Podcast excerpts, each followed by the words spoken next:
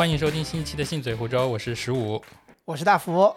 这期呢，我们来聊一聊与汽车相关的话题，大致包含驾考、购车上牌和一些驾驶体验相关的内容。然后，因为我们两个是男生，我就觉得需要有一个不同的视角，所以我们专门邀请了一位呃女性司机，然后她也是之前做过过我们播客节目的嘉宾，她的名字叫做阿九，然后让她来打一声招呼。Hello，大家好，我是阿九。所以今天这期节目跟一些所谓的这种汽车测评啊，或者专门讲车的那些播客节目不太一样，主要是讲我们三个人从男司机、女司机以及呃大夫我就是没怎么开车，就是经常作为乘客的视角来聊聊汽车这件事情。当然，我们也不是老司机啊，接触车的时间也不长，所以我们就是主要是关于我们所知道对于这个四轮车呃知道的一些东西来聊聊我们的一些体验和感受。嗯，还是比较主观的感受。嗯 你总是很保险。啊，要在前面先说明好，以下都是我们的个人观点。所以我们这一代人其实大概也就像呃，我们先问一下吧，就是十五，你开车有多久了？开车啊，从我买车到现在应该只有两年左右的时间，那你拿到驾照有多久了？驾照四年左右吧。阿九呢？嗯、我开车可能是两三年，然后拿到驾照，我已经换过一本驾照，所以应该可能有十年或者更多了。哎，其实我也换过一本驾照了，你知道吗？我就是专业的本本族，就是。我拿到驾照应该是二零一五年，对，上大二的时候。然后我也是，我也是大二考的。嗯，所以我们考的应该是同样的科目啊。对，而且我觉得那个应该就是说，怎么不是说同样科目，应该说严格程度应该差。啊，对对吧对吧对，所以我们首先就先来聊聊聊驾考这件事情。我觉得驾考在中国还是蛮有地方特色的，是吧？嗯中国特色。对因为说起驾考，我觉得我最有印象的是，我以前小时候，我爷爷跟我说，他以前有一项技能就是开拖拉机，这种工种对于他们来说还是挺有面子的那种状态。但是到了现在，考个驾照，像我们当时考驾照就是必备，家长就是跟你说，你上大学最好赶紧把这个驾照给考了。就是因为你大学时间比较空嘛，反正以后都要用到的这样子，所以当时也就是报了一个学校里面的驾校，因为学校当时你进大学就会有很多的宣传，呃，匹配的那种广告让你去报驾校，糊里糊涂的就去考了。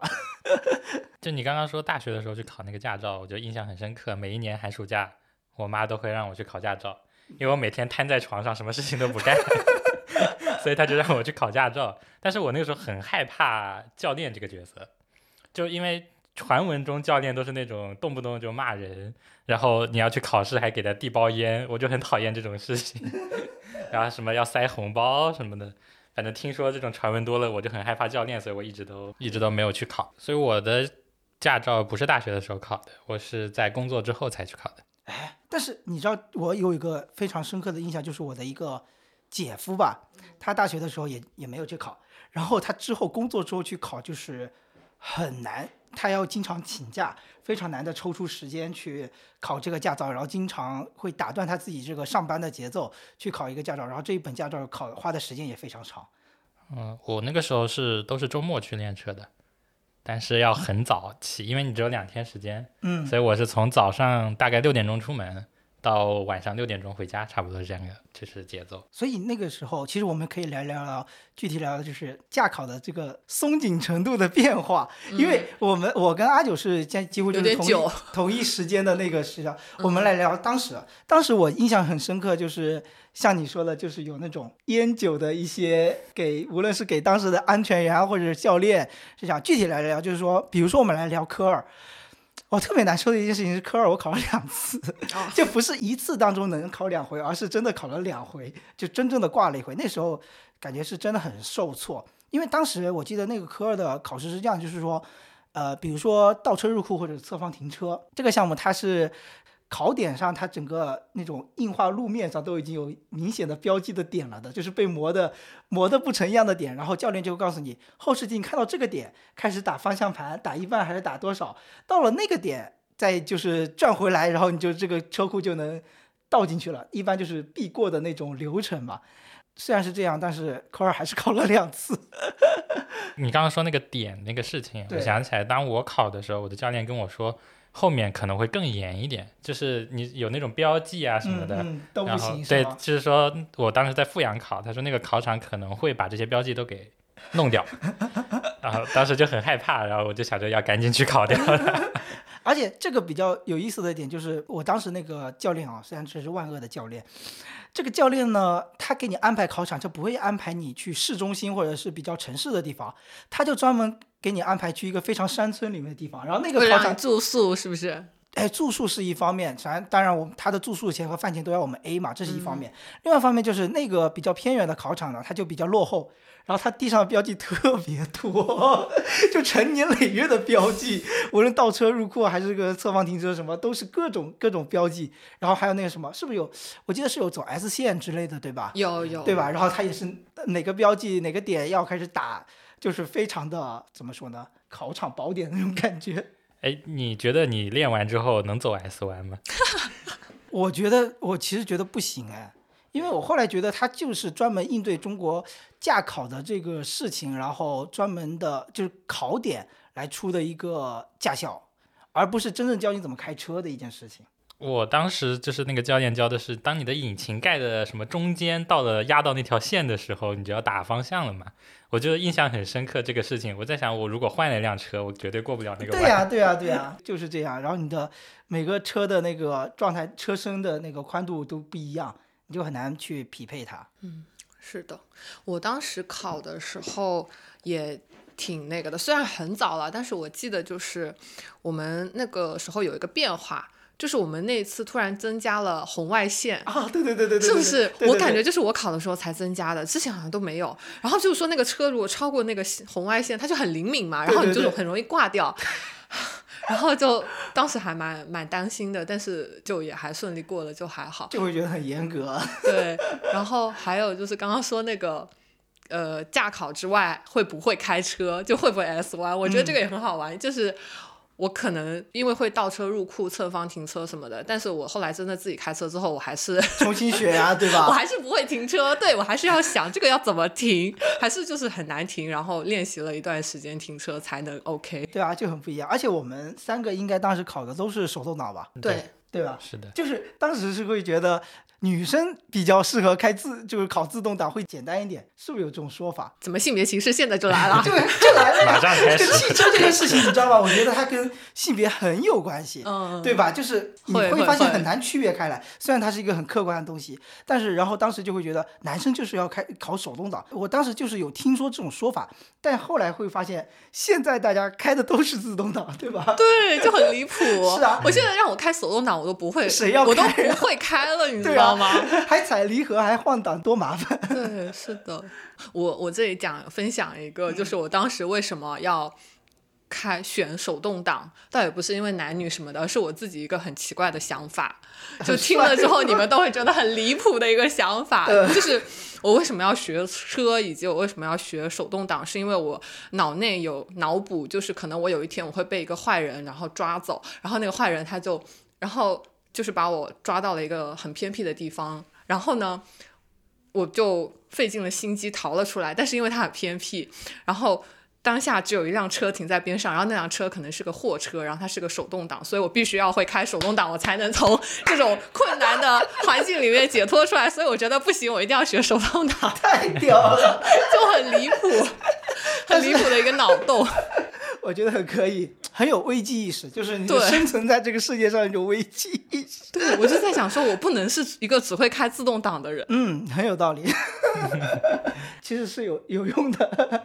我想的是就是那种，比如说要过那种很高的坡啊什么的，可能需要到时候出去玩的时候就得租一辆手动挡的车，这样的是吗？马力更足一点的车。虽然好像现在自动挡的车越来越先进了 是啊，那那我那我的想法就很单纯，就是手动挡能开自动挡，自动挡开不了手动挡，那我肯定要又有个优先级把它给盖过去就 OK 了。是的，虽然到现在都，啊，其实我开过，但是就每次就是呃，行车体验都没有那么好，反正就是。然后说起这个驾考，我还想到，刚刚刚是聊科二嘛，再聊聊科三。哎，科三就是送烟的事情，啊，就是科三要去一个呃一个地方，像你说的要住宿嘛，然后条件非常差。第二天早上就特别早的就去排队，因为教练很奇怪的，他就说你就去排最早的那一班，因为他想早点下班。啊，后来我知道，就是然后那个教练嘛也是像应该也是都一样，一车带好多人去，就是他一次性能赚很多钱。他跟每个人提点说啊，你们每个人买两包烟，中华的软的，然后就是说要去打点。然后我心里是有预设，知道要干这件事情嘛。后来第二天考科三的时候，就就把烟烟给教练了。后来我才发现，教练是一包给他自己，一包是给那个安全员。好离谱啊！就是你们，你十五考科三的时候，你副驾有安全员吗？那肯定是有的呀。科三不可能没有安全员，我们那个时候没有吧？有，我有，有吗？科二是没有，科二没有，对，科三是一定要有的。然后很有意思的就是，开始起步，哎，第一次我科三好像第一次又是熄火，又啊熄火了。第二次，第二次好没熄火了，开起来了。然后我就一听，一直听那个安全员在旁边，就是他捂着嘴在那里说什么，然后他敲了敲那个他的门，我一直没听懂。然后到了有红绿灯的地方，他才因为那个虽然旁边站了人，但是它里面是有监控，是有那个录像的嘛，嗯他不能说太明晰。然后到了那个停车的时候，他手刹手刹，哎呀，手刹没放。好 笑。我说你喊了一路，原来喊这个，我就直接放下去。哦，但他他但也很神奇，就手刹没放好，就是一直拉着的，他也没有叫，那个没有检测出来。好，他这竟然没有检测。对对对对，这就是很离谱的一件地方。然后后来我就发现，嗯，这个烟送的是有用的，因为经历过那个科二失利过一次的那个体验，我就觉得科三考出来我真的超开心，我觉得烟送的太值了。当然，这个现象现在应该说是很少，应该不会有了吧？反正我考的时候，那个时候我的教练跟我说，杭州可能是最严的地方，哦全国驾考最严的地方毕。竟省会嘛，在我当时是在宁波，啊、就是专门选那种偏的考场，就反正就是各种都没有那么严，然后就考出来了，就很开心。就是经历过科二那个失落，然后科三就会觉得，嗯，有些事情就是它存在还是有它的原因的，手上。这个花钱有时候确实能解决一些问题，但在杭州好的地方就是你不用花这些钱。就是我我的教练也是，当时我们我的心理预期是可能要给教练些什么东西，后来就是我们我们给教练买瓶水他都不要，哦对啊，他们有规定不能拿。所以我觉得你的教练是很很适合你的性格的。对，我觉得我的教练是很好的，就是跟我想象中完全不一样。他除了啰嗦了一点，其他没有什么。来来吐槽教练，我那个教练就是真的就是典型的那种，就是我们印象中那种教练形象，爱抽烟，非常爱骂脏话，然后特别会数落你，会有其实甚至就有点会 PUA 你的那种感觉。哦，真的是男人最丑恶的面孔他都有，以至于我在学车的最后后半阶段，我就想，我心里一直有个念头，就是说，等我考出驾照了，我就要骂你，我要打你那种感觉。当然后面也没有发生这样的事情，因为考出来太开心了，也没有管他了。我当时的教练是我朋友介绍的，所以就挺好的。因为我朋友他先学了，然后考出来了，然后他说这个教练很好，然后又在我们学校边上，然后我就哎乐呵呵的去报了，然后结果就是很好。他就是他就是那种平时也乐呵呵的，然后很温柔的对你，而且他对女生会比对男生更温柔。你知道我现在就想到了什么吗？就是不同的原生家庭导致的不同的结果。你们俩有特别好的教练，啊所以开车就哦对还好啊。对啊，就我没有什么阴影。我经历过那会觉得哦，开车是一件真的是一件很烦的事情。嗯，就我那个教练，当时我是跟我一个同学一起去学的，然后我同学在练科二的时候，一脚油门把车撞到了墙上，妈呀，这就是我传说中的 段子，就从这里来的。然后那个教练就是拍着那个引擎盖说：“我新买的车呀，就他刚换的车。但他应该有保险对吧”？对对，但是也要修了嘛。但是我的教练也没有骂我同学，啊就是就是那种是就是说两句车的事情，对，就挺好的。那其实很好了，已经。对真的很好啊。对，没有骂人就很好了我。上次都是不是向你要过你那个教练的方式，想把他推荐给我朋友嘛？嗯，对啊，哎就是要找这种这时候，有前面这是我就在想，我要是遇到那么好的教练就好了。就是这个教练唯一的缺点，就刚刚说他啰嗦嘛，就是他喜欢讲历史，然后在车上一直讲故事，讲歇后语，然后在在副驾驶上特别话特别多。嗯，哎，我突然还想到一个点，就是你们当时练车是什么季节？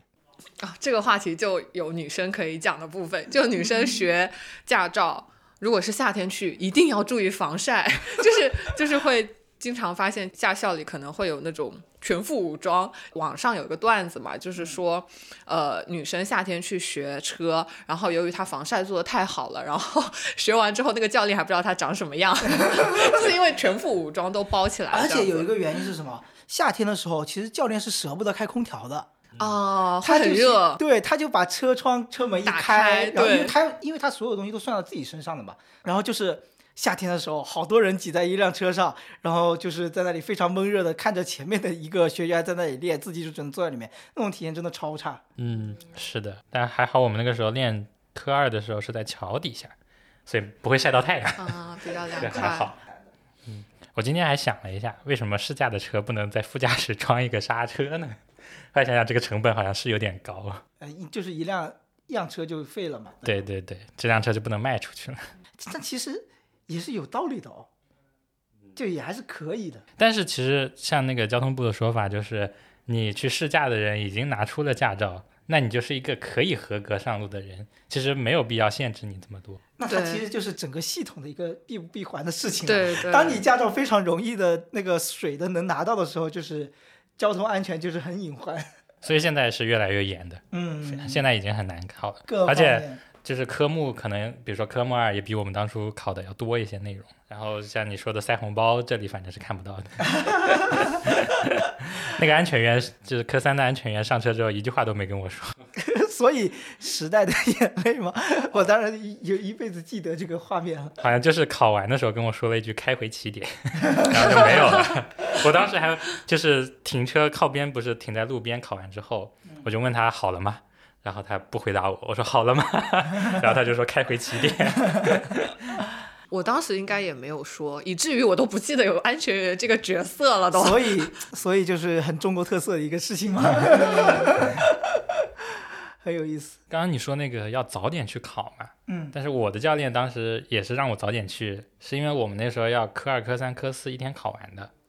啊，啊，我们都是分开的。我们分开的。就是就是教练说，你如果都练好了，是可以一起考的，科二、科三一起考嘛。考完之后就马上就可以约科四了，因为我们去的比较早，然后下午就早上都考完了，下午就直接考完科四就拿到驾照了。哎，我我我有时候就是在觉得，我之所以没那么想开车，是因为我真的不确定自己会不会开车。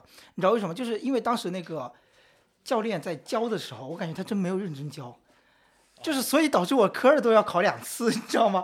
我就感觉他其实就让我们自己练，就他就最多只讲一次那种东西。然后都是，然后教练人也特别坏，我有时候也不想问他，就各种事情就导致了最后。而且我还记得我当时之所以各种体验都特别差，是因为那时候我考驾照那天好像是平安夜，我那天同学都在那里玩，然后我那天晚上还在那练车，真的很难受，然后又特别冷，吃又只能吃那种、嗯呃特别偏远的地方那种小面馆里面特别难吃的面，所以我就对所有的体验都特别差。嗯，所以总再让结来，再让你来点反差，给你讲讲我教练的好。伤害有点就是这样伤害你。就我们那个教练，就是你刚刚说不会开车嘛，然后但是你在我那个教练手里绝对不会这样，因为那次我印象很深，我第一次考完呃就是练完科二回到家，过了一个星期之后，就是那个教练跟我说，就是我我过了一个星期之后，那天早上教练把车开了过来，然后他下车说你开，然后我当时震惊了。我说我只练过科二，方向盘刚会打，让我在路上开，然后就像我今天不是过了紫芝隧道嘛，啊那那个时候也是我开过去的时候直接走隧道的，走隧道的时候能开到八十以上的，我就很很好奇教练为什么这么放心让我们练只练过一天科二的人上路就直接开过去。哎，所以我觉得这段时间就是对你练车是有用的。对，那个所以那个时候我知道我练完之后我是会开车的，因为我在路上开过，而且有一次在隧道里面我开到了一百，然后那个就是不知道哪个机器开始滴滴滴滴滴滴的叫，然后我就问教练为什么他在叫，教练说你你看一下你的车速。那个时候新手在隧道里是感觉不出来自己开的多快的，所以我就当时就很疑惑，嗯，我也有同样的经历，就也是考完科二，然后好像要来载我们去开科去考学学科三的东西还是怎么样，我忘了太久了。然后反正就是我们每那车上的每个学员都有机会可以在路上开一小段这样子，嗯嗯然后就是真实的驾驶在路上，还蛮好的。哎，你们那个时候考的时候是要刷时间的对吧？对，有但是可以，可以别人开的时候刷你的时间吗？哦，我们没有这么严格，我们那个时候好像没有课时，哎，没有课时，没有课时，就没有，就是，但是最开始科一的时候是要去上课，那个理论课要刷课时。对，我知道我们后面就开始有了，就啊，是你就是你去练车也有课时啊。对对对对我也没有的我也没有。后来我听说他们有，好啊，气啊！你就是我觉得我们我和阿九就是那个时间节点开始之后，就是全就变越来越我们那个那个时候是要刷满那个课时的，就是那个教练说，之前有几年不严的时候，就没有摄像头的时候，嗯，可以别人开的时候刷你的身份证。你们学习还有摄像头啊？对他那个有摄像头，这么你在严坐上那个驾驶位的时候，那个摄像头要拍一下你，然后刷你的身份证，就代代表是你在开嘛。嗯，所以我科三开了差差不多四十个小时吧，就在路上开了很久很久。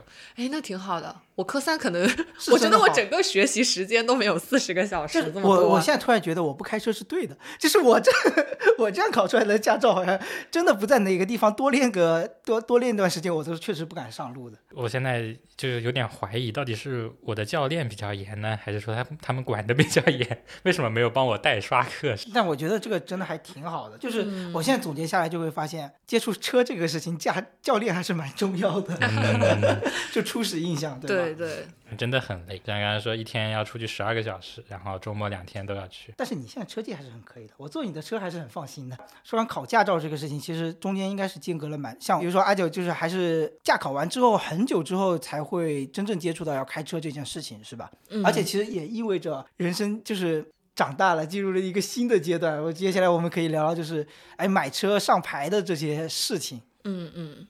嗯，想问一下，你有阿九有摇过号吗？哦，我这个我就要凡尔赛一下，就是呃，我是我们先说一下，我们是在杭州，啊，对，对我在杭州，然后我感觉哦，我一直卡在这些节点上面，就好神奇啊！这个摇号我也是卡在这个节点上，就是我是大二学的驾照嘛，然后我应该是我大三或者大四的时候，杭州突然开始要摇号了。在那之前都不需要摇号，然后呢，我就在想，哦，大四的时候应该是我大四的时候，然后我就那个时候看到新闻嘛，其实我也没有马上要买车，但是我就想说摇号嘛，那我就去摇一下，也不一定能摇中的喽。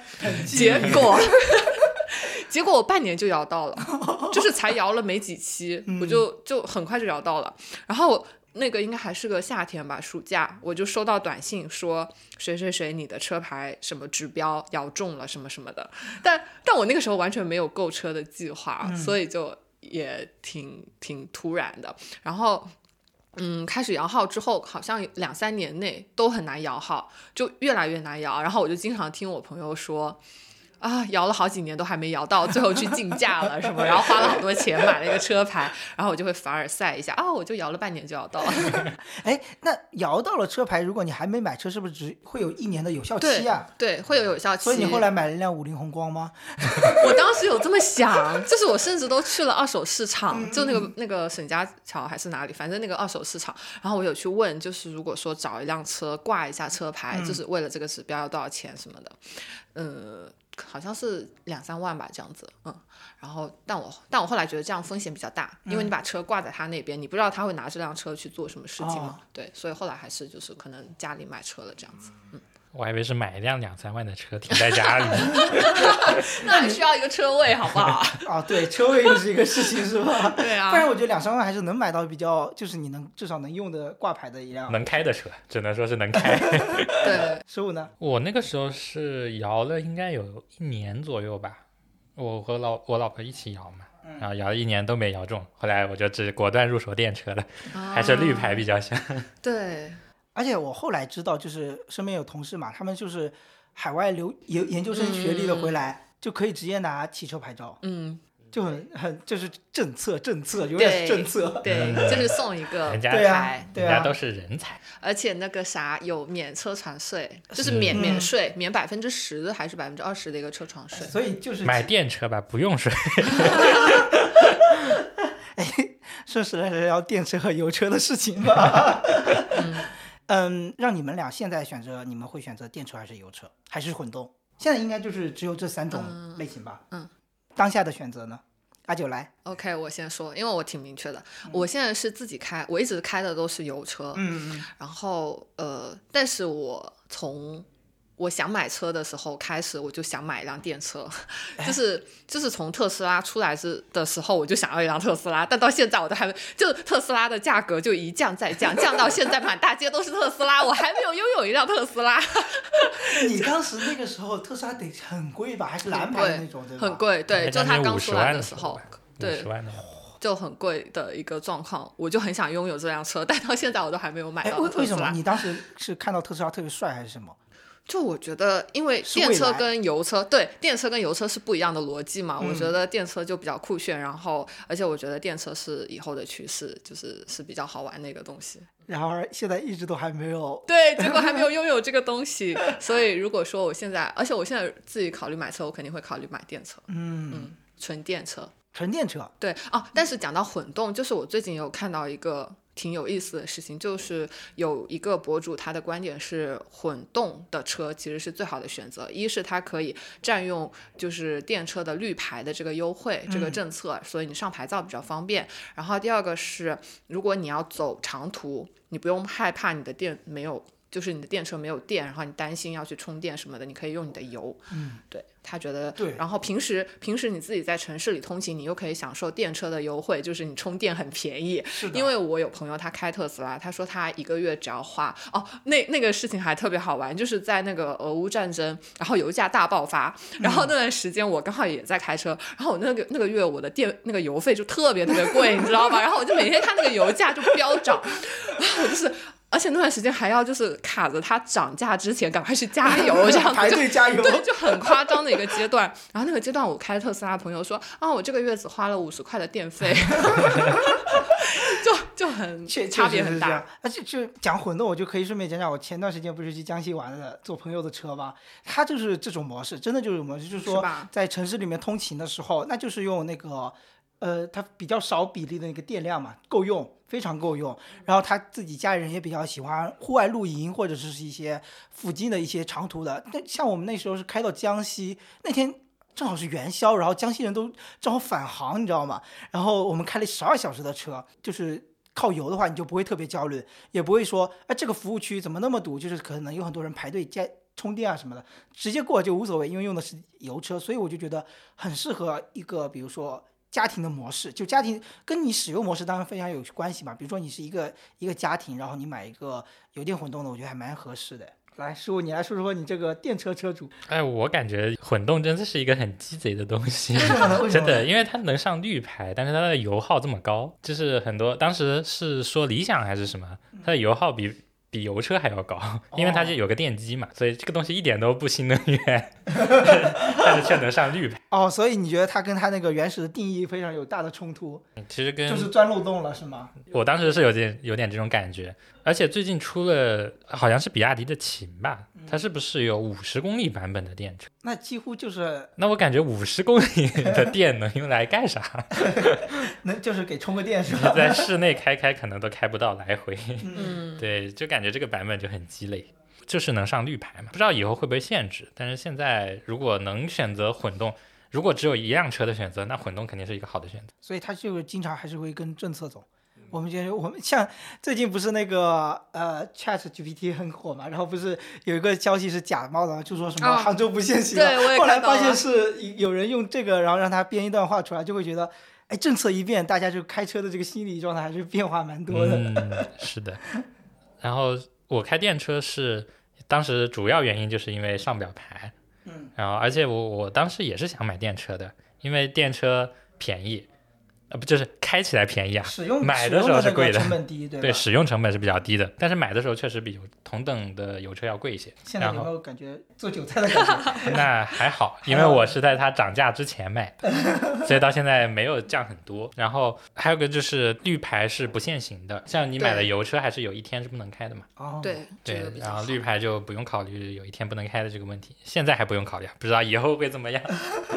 现在杭州绿牌还不用摇号呢，但是我感觉应该快了。快了。去年年底取消了一些针对电车的优惠啊、补贴啊。就慢慢的就是普及起来。那你会有电量焦虑吗？在杭州市内开是绝对不会有，然后有一点就是从杭州开回温州，大概是三百公里多一点点，你的实际续航能一般是，实际续航一般在四百公里左右吧。嗯，所以就是开到家应该是可以的，但是呢，有个问题就是开到家之后不剩多少了。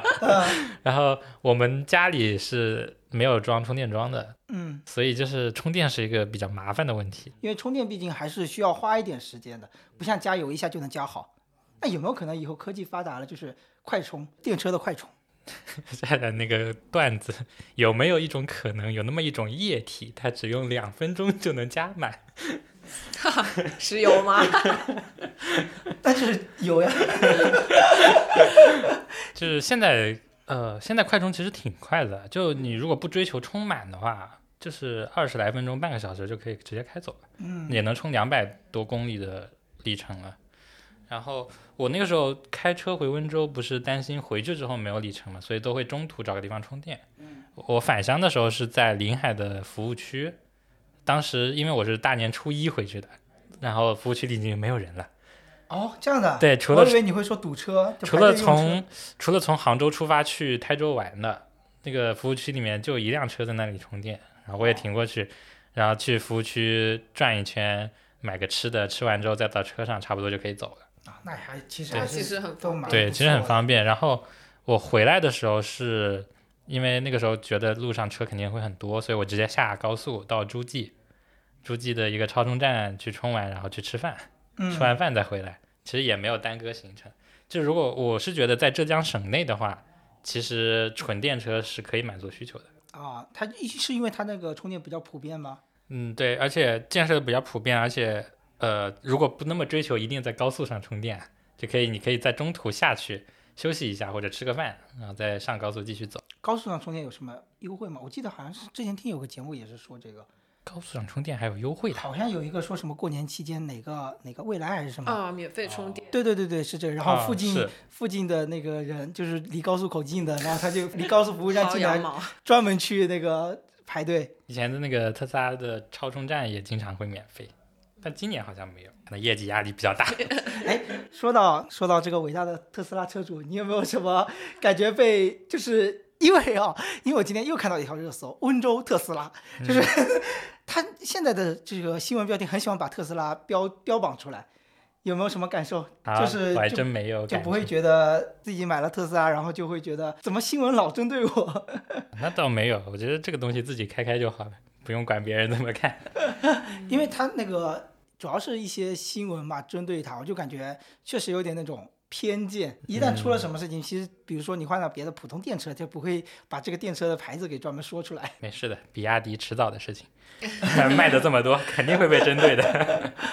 哦，我有一个疑问，就是开，就是因为我打滴滴，滴滴不是现在很多电车嘛，嗯，然后他们永远都不开空调，所以我就就不开空调居多，因为它要省电嘛，啊对他来说，所以我有个疑问，就是电车开电车的话，会不会影响就是自己打空调啊或者什么的整个但其实？我好像我坐的滴滴好像开该开空调还是会开耶，我就是打很多，他们因为是电车就省省这个，然后他就不开。是不是省不了多少里程啊？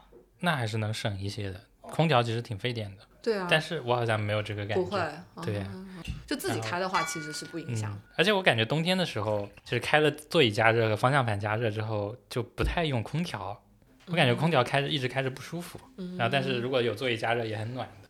哦，说起这个，我这次坐那个朋友的理想，我觉得好屌啊！现在座椅都能按摩的吗？天哪！你那个理想同学，麻烦把全车按摩加那个按摩座椅，哇，每个人的座位上都能按摩，真的好爽啊！这理想真的是定位精准，就是给家庭用户来用。而且而且你知道吗？就是在坐那位理想车主朋友的那个车上的时候，他一直在吐槽吐槽特斯拉。他说特斯拉里面怎么什么都没有？你看理想里面就啥都有。然后就是因为那次出去玩，还要带他们还带着他们的女儿嘛，然后他经常就是打开后舱娱乐屏，然后女儿就开始看动画、看纪录片，啊，那我是应该不会给小孩在车上看东西的。就是视力不好是对吧？但是就是一路听了吐槽，就会觉得嗯。嗯，你的特斯拉好像确实有点简洁风，嗯，哎，我当时买车还真是因为它简洁。哦那个审时候美不一样。对我那个时候去试了，就看了挺多车嘛。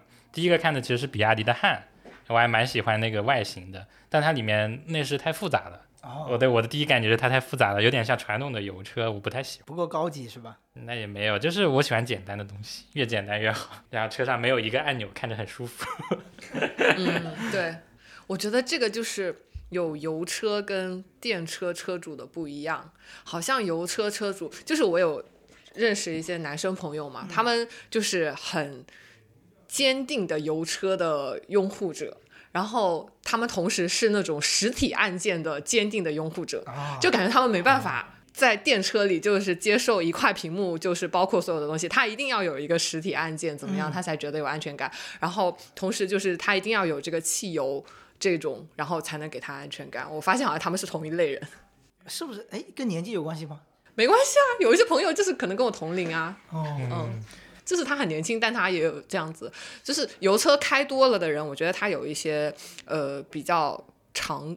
就怎么说长久的这种在驾驶上的一些习惯，比如说他一定要习惯是摁到一个东西，就他也不用看那个按钮，但是他手伸到那个地方，他就知道那里有个按钮可以干嘛，其实我觉得是有道理，因为有时候实体按键会比屏幕会来的靠谱一些。就安全一点。对，因为你当你一个屏幕承载了太多的功能的时候，呃，这个屏幕一旦出一点错误，你很多功能都消失了，嗯会有，这，种原因。这个确实是。如果那个大屏一黑屏的话，就看不到车速啊之类的对，啥都没了，就有的 old school 风范，就是觉得啊，自己这个才是最靠谱的那种感觉。嗯嗯，那还得还得上个机械码表是吧？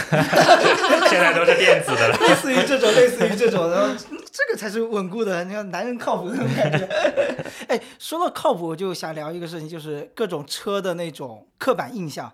因为靠谱，我突然就想到，哎，呃，比如说沃尔沃啊，大家会觉得，哎，我买沃尔沃就是就是很靠谱的一个选择。不知道你们对这个有没有什么想法？或者你比如说你买特斯拉，你有没有一个什么特斯拉车车主群啊之类的那种感觉？有啊，然后里面他们会聊什么？是不是？哎，不同的不同的车，然后他们的车群里面聊的话题都不一样。嗯我知道，就是我那个群里面，就是经常聊天的那几个人啊，就是就是对国家的意见比较大。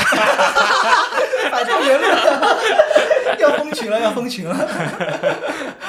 所以我刚开始还会看一看，后来就直接收到那啊个不在通知里面去了。嗯 对，因为他们很多其实是我看得出来是比较有钱的，就有些想法可能会比较激进一点。而且我觉得选择特斯拉，我会有一种感觉，像像你，比如说你最开始特斯拉想出的时候，你就想选择了，我就觉得一般有这种想法的人，他的思思想确实会比较，我觉得会想那个比较善善于尝试新鲜事物的那种感觉吧。嗯，是因为很多都是，至少我那个群里有很多人是在国外生活嘛，然后他们可能在国外开也开过，然后回来的时候有这个习惯，然后对，对然后回来，因为在国外买到国内的新能源车还是比较困难的，之前。哦，现在还是比亚迪还是蛮多出口的，是吧？对，现在出口，但是出口我之前也听了一期节目嘛，就是说出口还是比较少一点，也也不能说少，就是民众接受起来还是比较难困难一点。而且还有一些刻板印象，嗯，是什么？我不确定啊，因为我没有特别了解，就是说什么开某某那种车的就是渣男，是凯迪拉克吗？还是什么？洗脚城是吗？为什么？怎么说？啊，就是说开凯迪拉克的中年男性喜欢停在洗脚城 这什么？原来是这样子吗？啊，好像是这么个说法吧，我经常有也看到。有可能。嗯，而且我是觉得买一辆什么样牌子的车，还确实蛮能，有时候是能体现一个人的性格的。我觉得某种特性吧。我觉得还是嗯还是因为车这个东西，就是它每个群体之间的隔阂真的很大。它是要打出差异化嘛？嗯，不，我觉得是有那种粉丝效应的感觉了。会有会有。因为你买车其实是一个很贵的东西，不像你换手机，你今天买了小米，明天买了华为，明天你就是花粉了。嗯然后，但是你买一辆车，呃，短时间内是不会换的，对吧？嗯，然后，所以就是你一定要拥护自己的这个选择。哎，你说有道理。我甚至觉得小米跟华为还有果粉之间都有隔，呃 就是他们没办法跳来跳去啊。这个群体都是有不有弊的，他们之是是可以。换的，我就见过 左右横跳的。嗯，就是当你换了一个手机之后，你就可以去怎么说呢？有的时候也会有那种双击党的优越，嗯就是我来说一句公道话，哦 这两个我都用过。哦，现在突然明白，就是引申到另外一个圈子，就是相机。嗯，然后御三家的三个党派，还有一些小众的党派都会有自己拥护的，确实是跟它的价格有关。我觉得你总结的是有道理的。就是就是你既然既然买了，你就要拥护它，嗯不然就会显得自己当初选择很傻。哎，是这样，确实这样，就是说服自己。嗯，呃，我不知道你们两个有没有看各种车评的 UP 主，就是虽然我没开车，但是我会看各种各样的车评。我不知道为什么能带来一种，还是能带来快感的。无论你是看豪车，还是说就有人购买豪车嘛，这是一方面。呃，豪车的内饰哦，原来豪车长这样之类的，会有各种各样的。然后还是说有些人是改装车，把这个车改得怎么样，然后去那个跑赛赛道。虽然我都没有体验过，但是我发我会发现还蛮蛮喜欢看的。不知道你们有没有看过各式各样的这个车的视频？嗯，我先讲好了，就是我会看，呃，我可能不太看车的测评，嗯因为嗯，我可能其实不是很不是很感冒这些，我也有点看不懂。但是我会看两，我有看两个人的他们的就是在抖音上的视频，一一种是就是他会去停车场那种里面，然后去采访那种豪车的车主，然后问他是哎做什么工作的，然后现在哎就是靠什么钱买到了这辆车，然后有没有什么想对大家说的话年之类的。对，就这种，我有时候会去看这 种我有种。看到过，然后他一般就是说不好意思，不好不方便回答，不方便采访，就是你知道我我感觉反而觉得很正常，就是有钱人的道路那个套路当然不能跟你说啊，不然钱给谁赚去了是吧？而且对他，一般也不会说不会说真正的有用的那些东西吧，对吧？嗯，我有看过那个，但是我觉得这个行为其实还是蛮那个挑拨两个阶层之间的一个关系。就虽然本来两个阶层也没什么关系，但是他还能蛮能挑动你神经的那种状态，哎，你就会很想知道，哦，开这个豪这么豪车的人他是做什么的，然后我也想去尝试那种感觉吧。对对对，我觉得他这个事情还是能抓到一个吸睛的点的。对，就比较猎奇嘛，因为开豪车的人也比较少，所以你也想知道，哎，他是怎么买到这辆车的？少吗？但我会发现，你比如说他专门去采访那种车库里面，几乎车库里面都是会是豪车，对吧？就像在望向层下面都是 豪车啊，他们可能都停在差不多的地方。你说起这个，我就想起来，我有一年过年回家温州嘛，我那个镇上，我在一个下午看到了两三辆劳斯莱斯在我那个镇上开，就是过年的时候会发现啊，怎么这么多人有豪车的吗？做生意是要撑点面子的，啊，对啊，就是经常有听到那种什么为了撑面子一定要买辆保时捷这种。嗯，是，我突然想到一个问题，就是从这个岔出来的，就是假设你们有两百万或者三百万，你会考虑去买一辆豪车，还是买一套付一个房子的首付？这是先有车再还是先有房？因为我是感觉车在家庭资产里占比应该在百分之十左右比较合理，所以两百万、三百万不够，应该要一千万。啊，什么什么什么什么什么意思？我没懂。就是如果我有一千万，我会买一辆一百万的车，百分之十，啊嗯，那就是说，如果只有一百万或者两百万，你就不会不会不会考虑买车，考虑买一百万的车的。嗯就还是会考虑先买房再嗯买车。我感觉如果我有这个钱，我应该两个都不会买，啊我会在想怎么用这个钱赚更多的钱。没有那个选项，没有只有一这个选项个 B 啊，怎么没有这个选只有项？一个 B，而且甚至没有什么买一些更便宜的车这个那肯定是选项买房，啊。因为你买车就是贬值。对，就是这个挺有意思的，就是我之前也这么想，但我嗯最近就是学霸猫，就是我从他那里金钱观洗脑。对，我在他那里听到了一个观点，就蛮有意思的。他说，如果你一百万、两百万拿去买房，你能买个啥呀？就别说是在呃杭州或者是什么更大的城市，可能就就是只能付个首付，你后面还要每个月就是很大的压力。但是你花一百万，你去买辆豪车，你会感觉你拥有全世界。嗯这是完全不一样的一个消费体验，就不从那种很理性的，呃，我就是说到底值不值、贬不贬值、升不升值这个，而是说就是你当下的一个消费的感受，你买了这个东西之后，你那个东西带给你的那个感受来说，啊，我觉得还蛮神奇的，确实是。但我感觉，因为呃，有一点就是车是一个消耗品，就这个快乐的体验可能只能让你持续五到十年。那你考虑十年后你没有这笔钱了，就换不起同等价位的车了。但你说五到十年，我突然觉得五到十很年也 OK 值啊！我觉得我觉得很值了因为就是你五到十年，你知道这个货币贬值率，我就这十年之后，你这两百万值多少钱也是个问题。对，就是你说的其实是有道理的，就是这个体验的感觉。而且还有一个点就是，你拥有了这个车之后，它会带你去哪里？就这嗯五到十年，是不是能给你带来更多的金钱带？你见到什么人？对啊，对，啊，对啊，这个机会就跟你买房子是完全不一样我的。格局太小了。就是你知道是会有这个问题，因为有一次我跟我爷爷聊天，我爷爷都快九十岁的人，他跟我说。你不要先买车，要先买房。你还挺关心我们年轻人买房买车的事情的，还教我这个。我虽然当时我在想是有道理的，但是吧，你知道人人在这个年龄的想法就是会变。像你这么一说，嗯我会觉得好像也是有一点道理。当然，就我没那么多钱了。我有，我有，我如果真的有那么多钱，我应该不一定会买。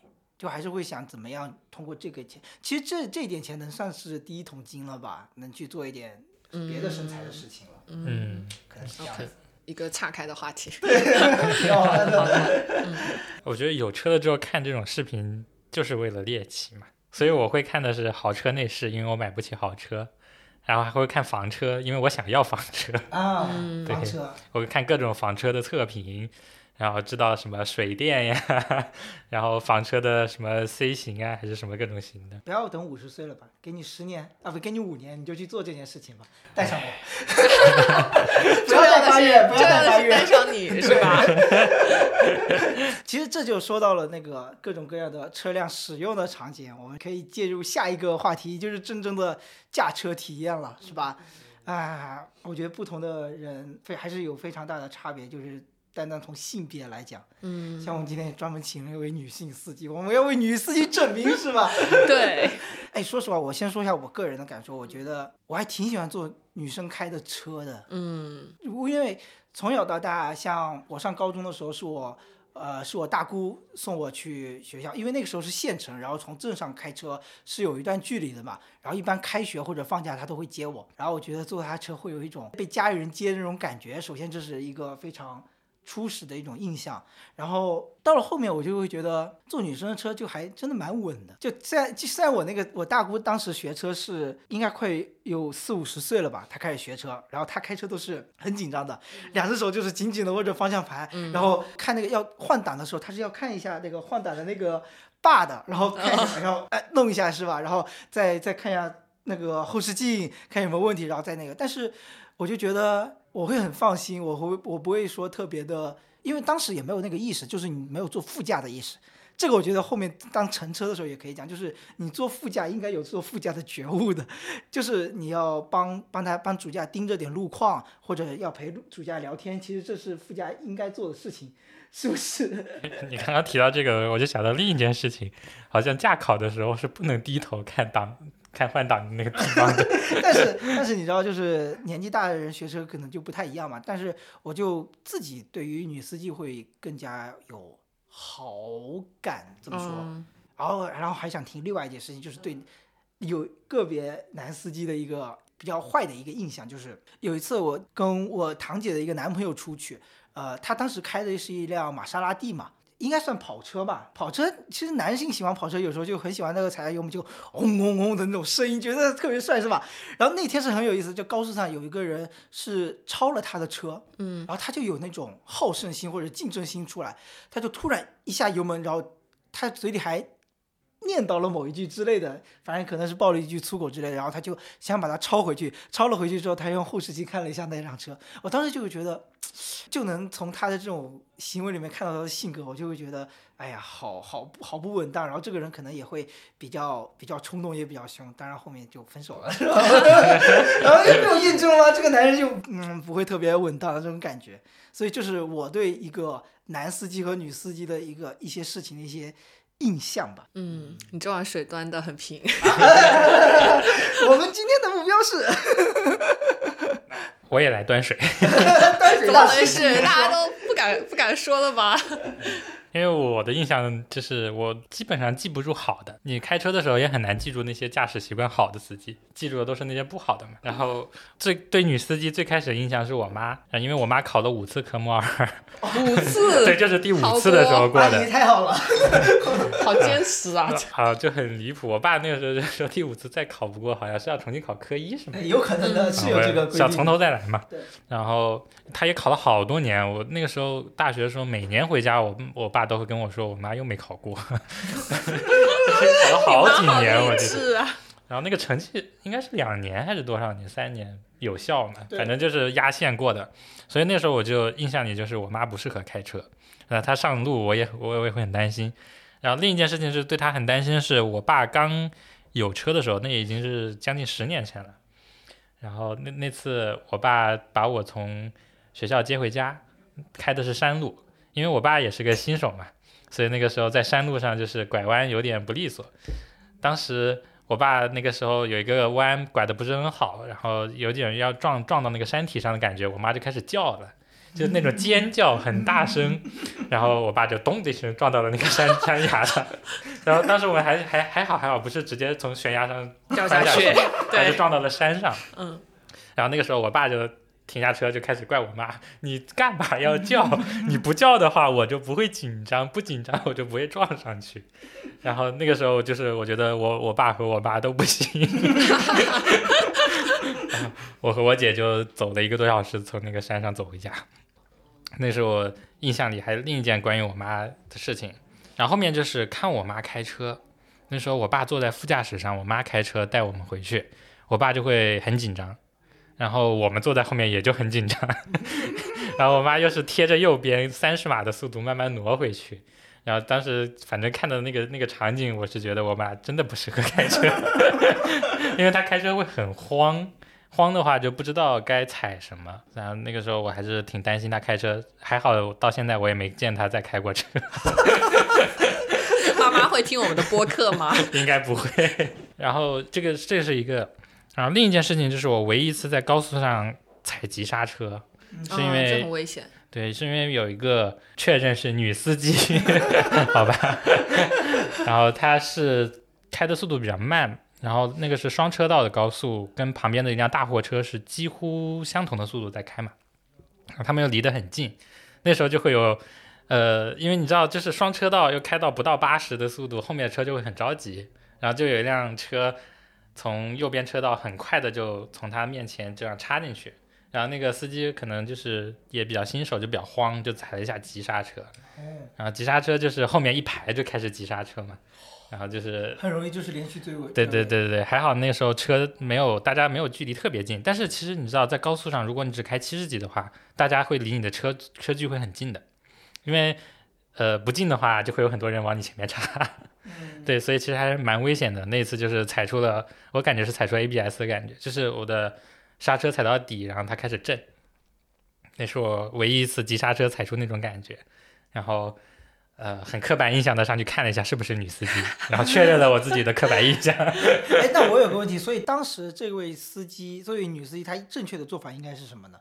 如果她的速度就想开到这个速度码，她不想开的太快呢？嗯，其实是你要开在右边的车道上，嗯，就是慢车道上。啊，慢车道就不要并行。对，最最危险的就是并行了。哦，啊，但其实当时有一个，就也不能说悖论吧，反正就是如果你开在最右边，其实也是对你自己来说是危险的，因为右边都是大车，对，对对你自己来说是很危险。但是如果你开在最左边，其实也是很危险，如果你开的慢，又开太慢了。反正开车就是危险。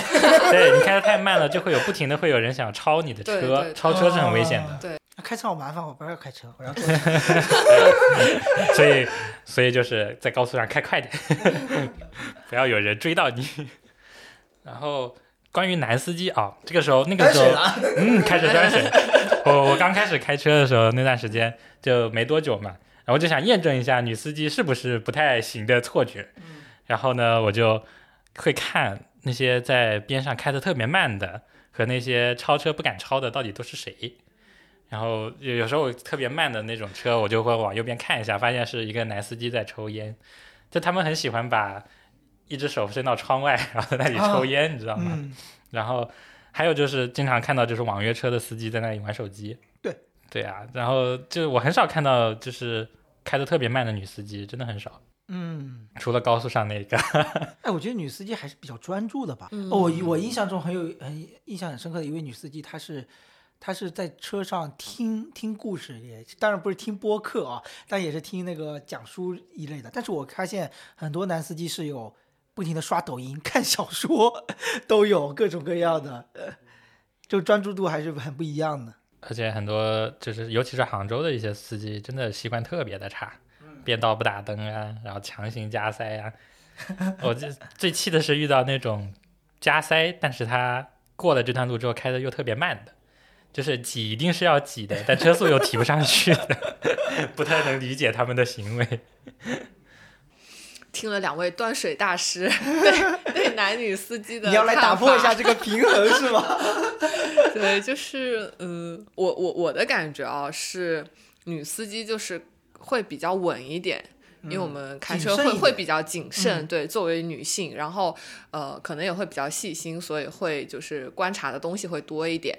然后嗯，男司机嘛，我感觉就是有一些就比较暴躁，我觉得暴躁的人就是男司机的那个就是比例会比较大。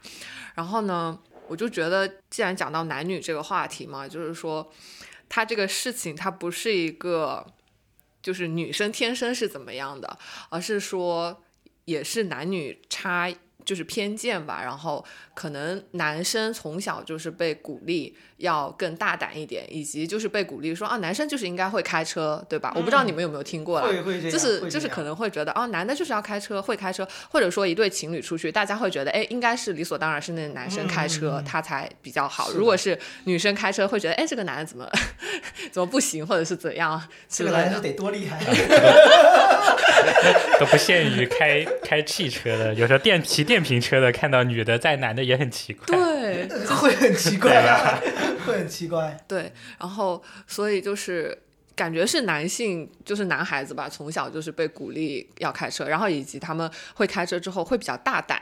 就是男生，我觉得开车这件事情，就是你要胆子大一点，你就会开车了。就就其实没有很难，因为我自己也是这样。我第一次开车，就是我就开了个高速，开了个高架，然后很远的距离开的，然后他就是我就是很慌，我当时开完就身上都是汗。但是你开了那一次之后，你就觉得也 OK 了，你就是大胆一点去做这件事情，你就发现没有什么难的。然后所以男性就是有被鼓励到要大胆的去做这件事情，以及他们天然的被认为应该会做这件事情，所以可能男性司机会多一点。然后对女性司机的偏见，我真的觉得是，啊，怎么说呢？我自己也挺矛盾的吧，因为。因为我自己也会有遇到可能有一些技术不太好的女司机，嗯呃，然后我真的被她影响到的时候，我也会有一点暴躁，就是我会觉得说怎么怎么弄了这么久还在那里倒车，就是影响我们后面，我们后面就是好多人都在等，你知道吗？然后我就是也会有点。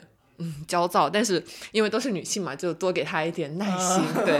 然后，但是同时我也认识很多很靠谱的女司机，就是因为我自己的朋友里面，女性朋友有很多开车的嘛，然后他们也开得很好啊，就是嗯，跟男生比没有什么不同。然后，所以我觉得就是，嗯，女司机这肯定是一个污名化，以及就是我希望女性更大胆的、更放心的。更相信自己的去开车、去驾驶、去拥有自己的驾驶体验。嗯，嗯。但是其实我突然在想，有另外一种不公平，嗯，就是比如说你男性开的谨慎一点，你就会被哦，对，啊会会会会会。但是的是你女性如果开的稍微像你说大胆一点，她会被夸，啊他会觉得，哎呦，这个女生有几分那种飒气那种啊，感觉，是的，就很是的，帅是。的，我就觉得男生开谨慎点不也挺好的吗？虽然女生开帅开帅一点，确实也蛮帅的，但其实你如果放在公平的角度，会觉得，哎，这个评价好像也有点不公平。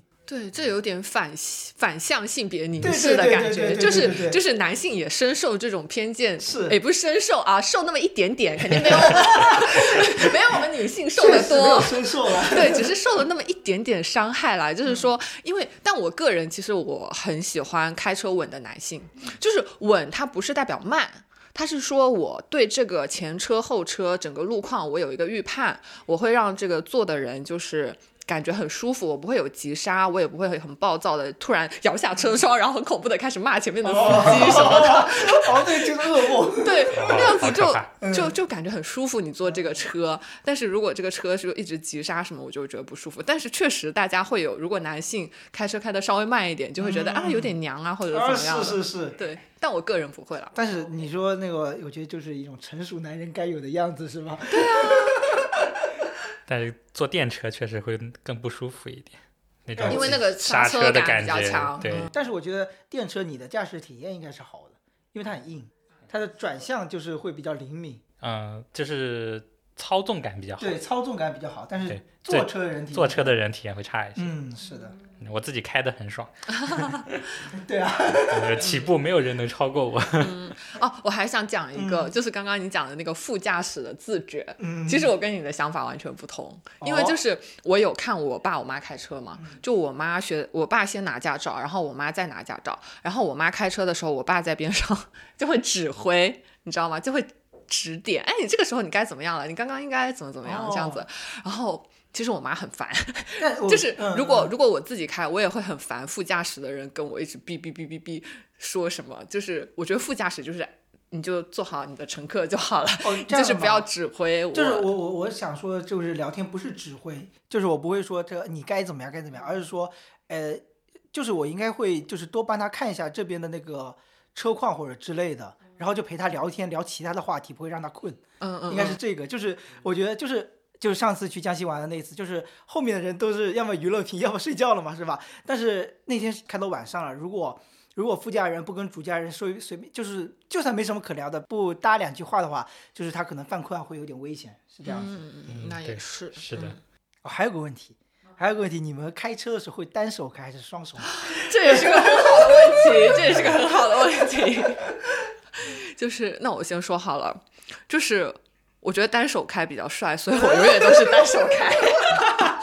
而且而且我单手开我会比较放松。呃，其实我能看，就就能看出你的性格是什么呀？就是人、啊是吗人物侧写就会有一点点，哦嗯，这样吗？所以所以它是体现什么人物侧写？就是你的性格里面会有一丝丝的那种，装逼。不是不是，是那种什么，嗯，用果敢也好，或者是还是怎么样那种性格。对你继续说，嗯，我是个守规矩的人，你是双手吗？对啊他是双手哦，对啊，我用双手的，哎，是有规定一定要呃双手是的？，要用双手开车的，真的假的？我完全不知道这个规是定。没人管，没人管，没人管。没事我甚至我的驾校教练也没有跟我说过这个规定。嗯嗯因为我们学的是手动挡呀，手动挡你还是要换挡什么的，啊所以可能手教练也不太遵守这个规定。对啊，正常嗯，我觉得开车开久的人都不会遵守啊。而且我有时候都会这只手这样，然后这只手不知道在干嘛，就是喝喝水啊，干嘛的，就有很多而且小动另外一个形象就是，哎，一只手握着方向盘，另外一只手抽烟。啊。那在我这儿可能不存在。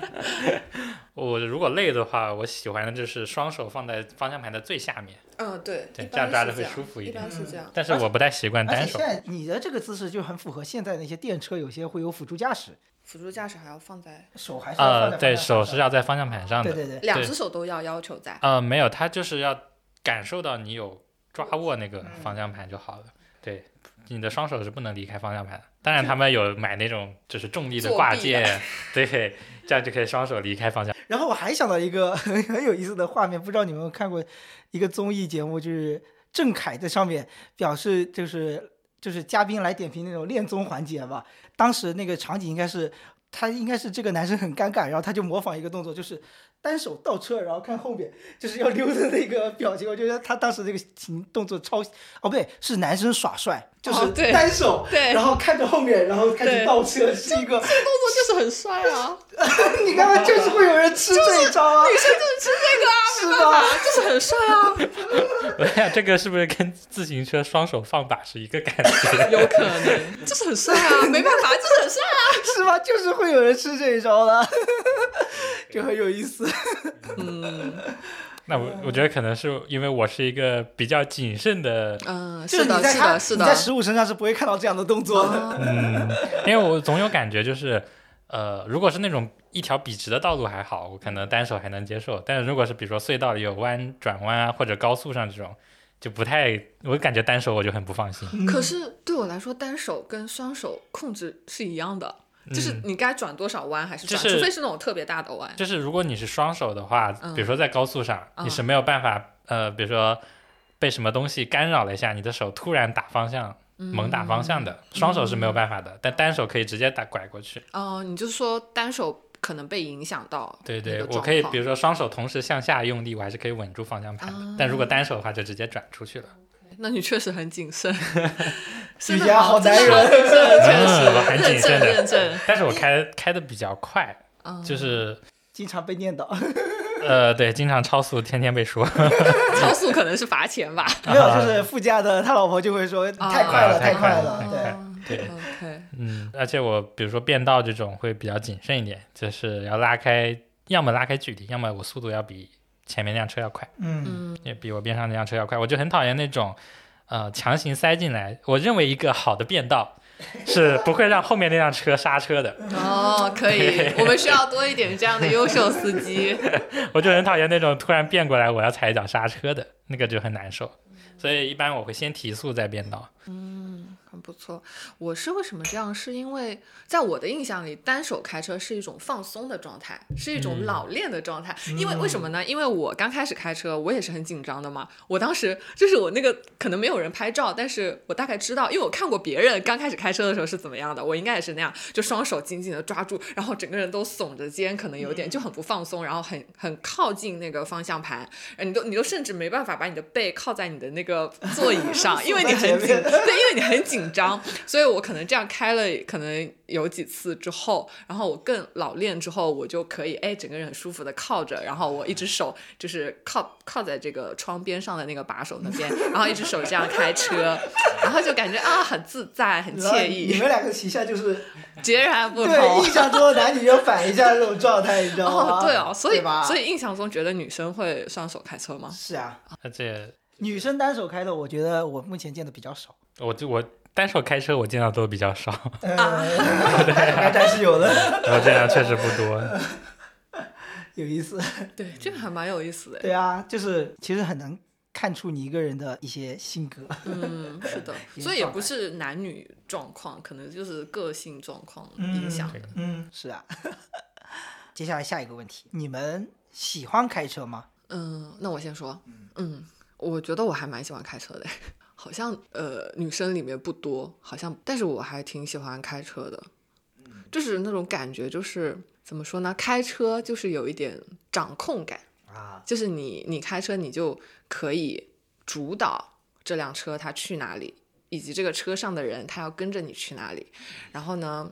你们多久到什么的，就感觉这个有一点控制或者是主导，性。对，就是你这个感觉。然后，所以我觉得我还蛮爱开车的。然后，嗯，以及开车让我觉得很自在，就是你，嗯，怎么说呢？你就是车给了你一个空间，嗯我觉得可能开车的人都有这种感觉吧。它就是跟外界的外界隔离开了，然后你可以在这个车上，你可以听歌啊，你可以吃东西，你可以喝水，你可以打电话，你可以干嘛，就是都 OK。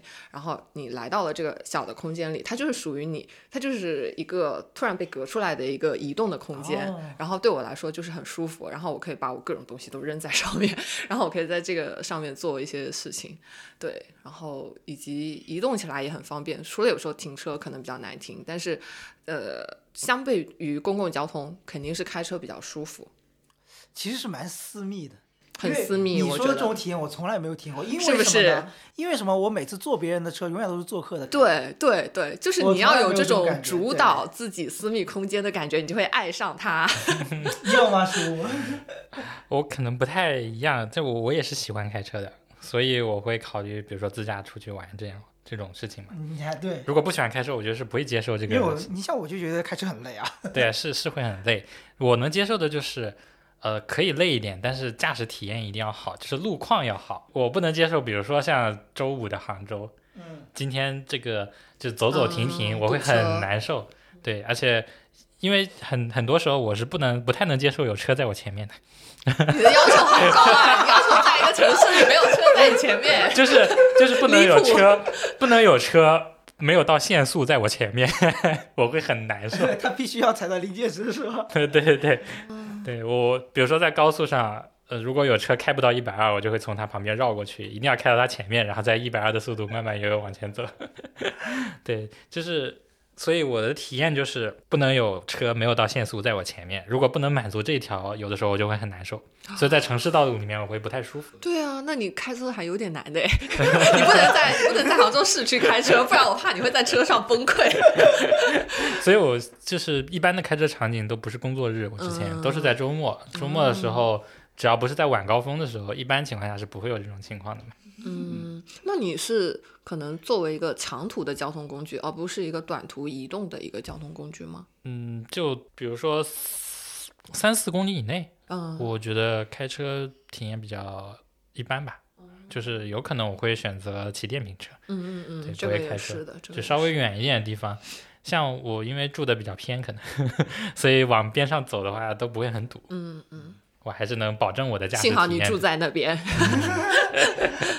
就是就是，比如说像阿九说的，你特别希望这个事情掌控在别人自己手里，嗯那别人给你意见或者是怎么样，你是什么样的状态呢？闭嘴，坐在你的副驾，闭上你的嘴。我明白了。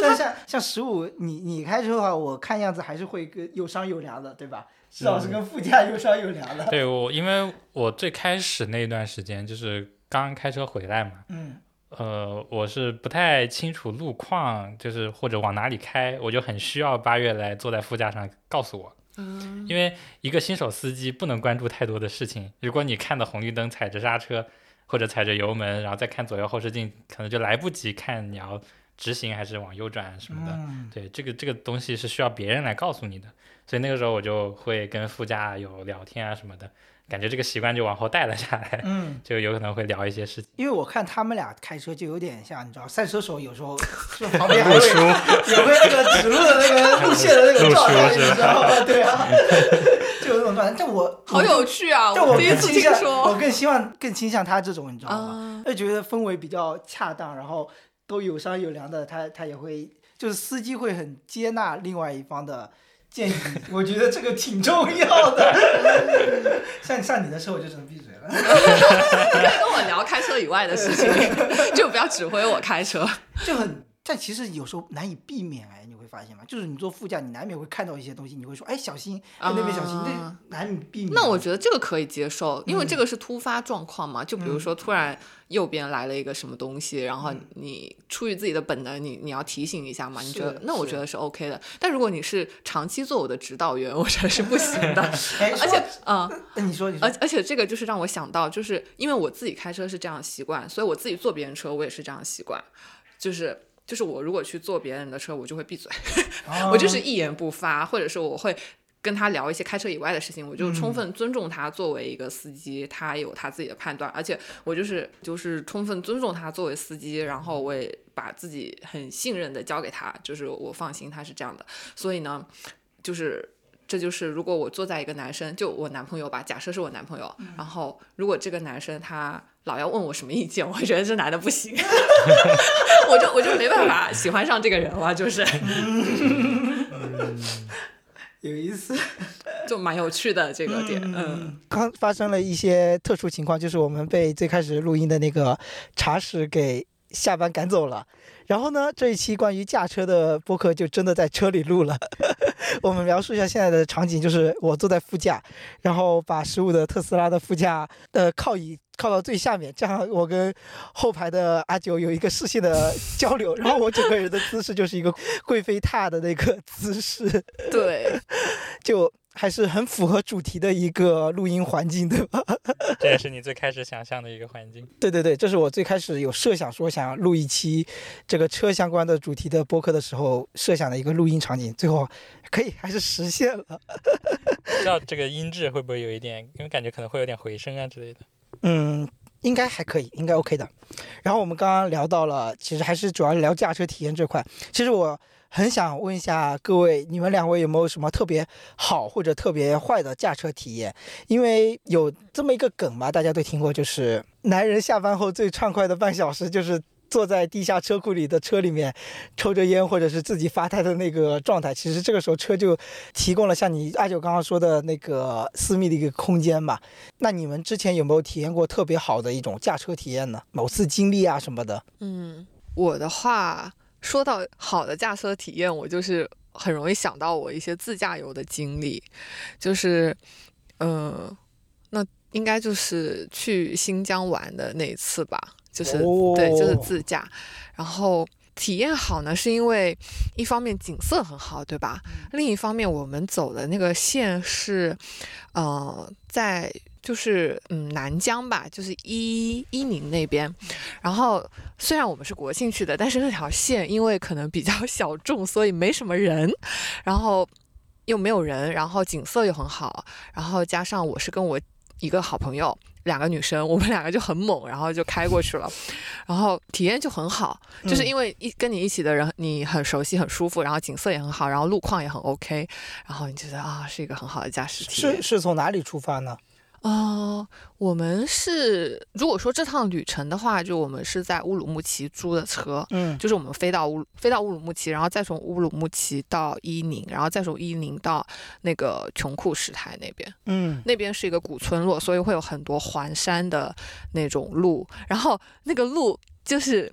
为什么驾驶体验好呢？就是因为啊，嗯，怎么说呢？因为在城市里面是开不到这样的路的，什么样的路？会比较惊险。我个人 会比较喜欢这种冒险的驾驶 状况，嗯就是它是那种山路十八弯，真的是很很大的一个拐弯，然后就是那个叫什么子弹夹的那种发发卡弯，发卡弯那个路，对对对，对对，差不多，而且它会有很多个弯，它是连连续在一起的，就是这样的一个状况，然后就很有意思。而且还有还有一个路是，因为它它是沿着山路建的嘛，然后呃会有一个坡度，它要爬坡这样子，然后呢你就会感觉你要。开到悬崖下去的那种感觉，但是它其实是个弯，就是你你在车里，你看，你哦感觉你往前开已经没有路了但其实它是个弯，你又再往左拐这样子，然后你的那个前面没有路的尽头就是云，因为它在山上，哦。所以你就感觉是要开到天里面这样，就云霄飞车，对，就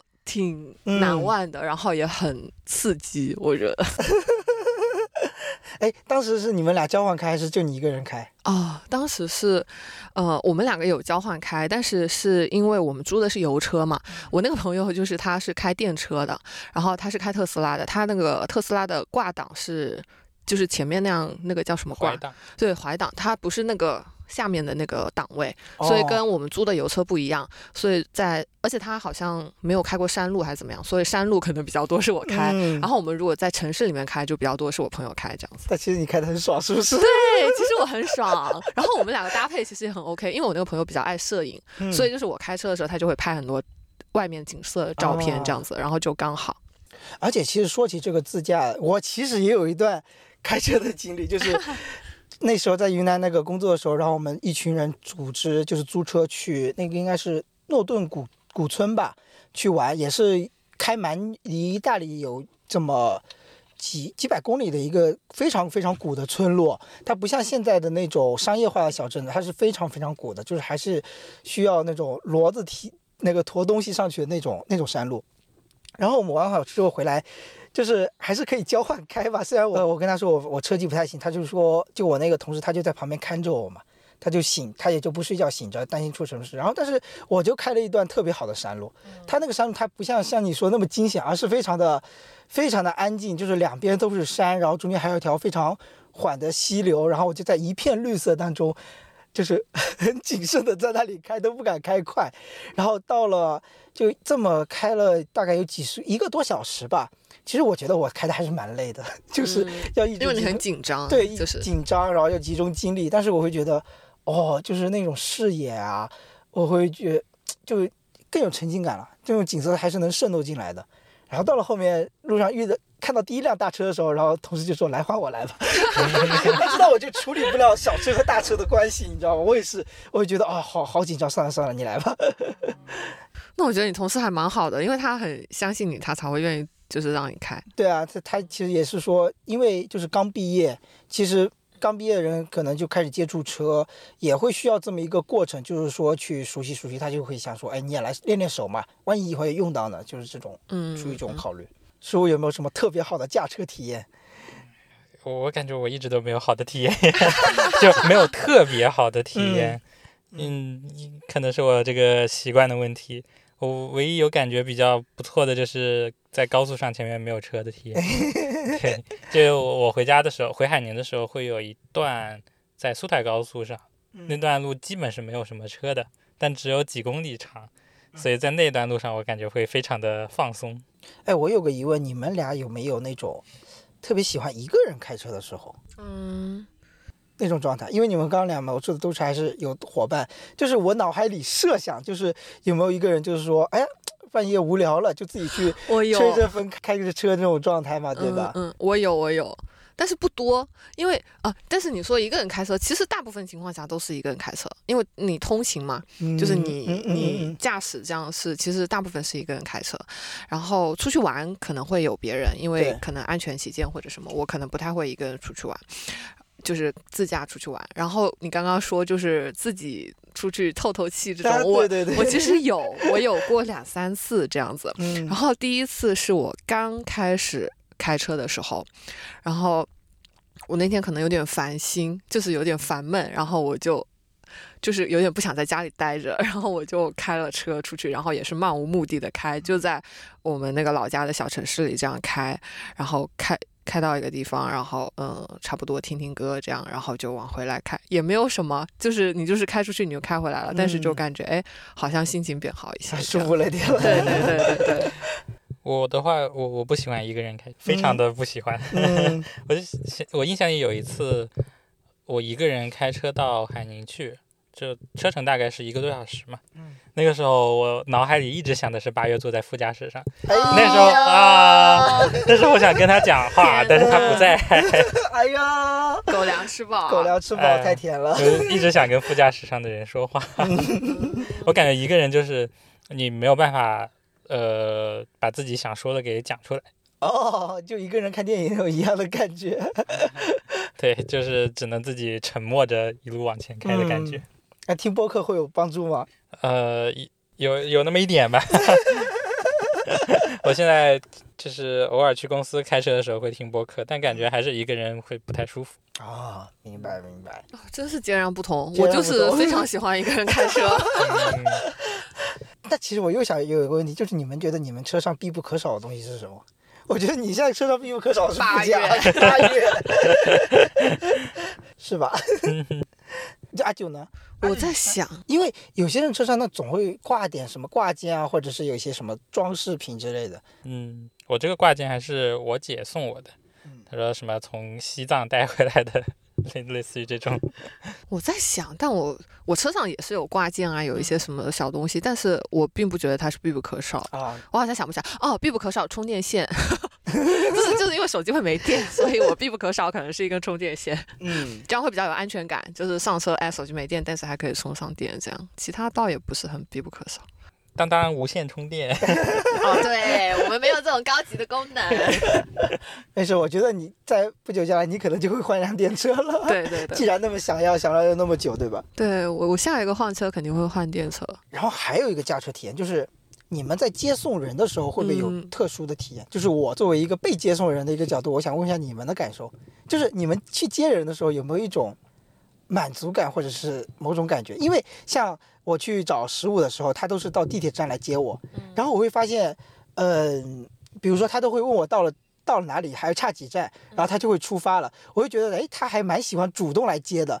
我会在想，他是不是有这种这种这种满足感？当然，我是很喜欢别被别人接的那种感觉，因为就是被邀请那种感觉嘛。嗯，满足感没有哎，你会觉得累吗？会觉得烦？没有没有累和烦，就是没什么感觉。哦，对呀、就是出出趟门，因为就是去接你去地铁站接你不是很远，嗯，然后可能就五分钟左右的车程，所以你也感觉不到什么满足，也不会觉得累。但其实就是那个点，就是我会觉得有些人会觉得很麻烦，要个又要出个门，要开个车什么，就那么点路，他会我我不知道会不会有人这么想。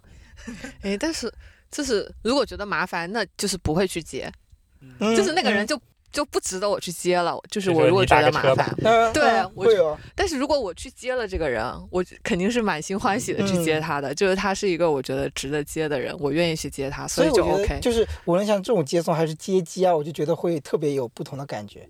像比如说，如果我去十五家，说让我打车来，其实我心里就啊，所以你要十五每次来接你吗？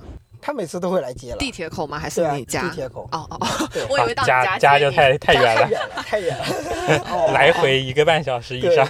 嗯，是的。这个这个这个问题很微妙，是因为我一直都有那种被接的人的那种体会，但是你突然问我是，如果我作为一个嗯接的人，是什么体会呢？就是有一种照顾到别人的感受吧，对对对，我就想说是嗯这种，有会有一点，就是就是我照顾你这样。是啊，我就觉得哎，反正挺好玩的。嗯，哎，那阿九，你现在开的是大车还是小车？嗯，我因为是继承了家里的老爷车，哎所以 没有什么选项。我开的是轿车，就是小车，如果如果你要买电车，你会买一辆什么样的？大的还是小的？小的。嗯小的。嗯，我应该会喜欢小车。这还是轿车的对。，但是我也不排斥 SUV，就不排斥大车，我其实是都 OK。偏要选的话，我喜欢跑车。啊，还有敞还是要敞篷的哦。啊，不是敞篷不行。对，没错。敞篷漏雨怎么办？大车跟小车没有什么可选项，只有跑车跟普通的车。哎，敞篷真的很爽，我没坐过敞篷呀。你们有坐过敞篷吗？没有，好像好像真没有。真没有，对吧？我们下次要不要试驾去？啊，去试驾一下五菱宏光 mini。真的想体验。哎，真的，我之前看过那种五菱宏光测评的，就是敞篷的测评，就是虽然它是五菱宏光，但也很拉风哎，但也应该也很爽吧？我觉得也很爽吧。价格也有点高呢。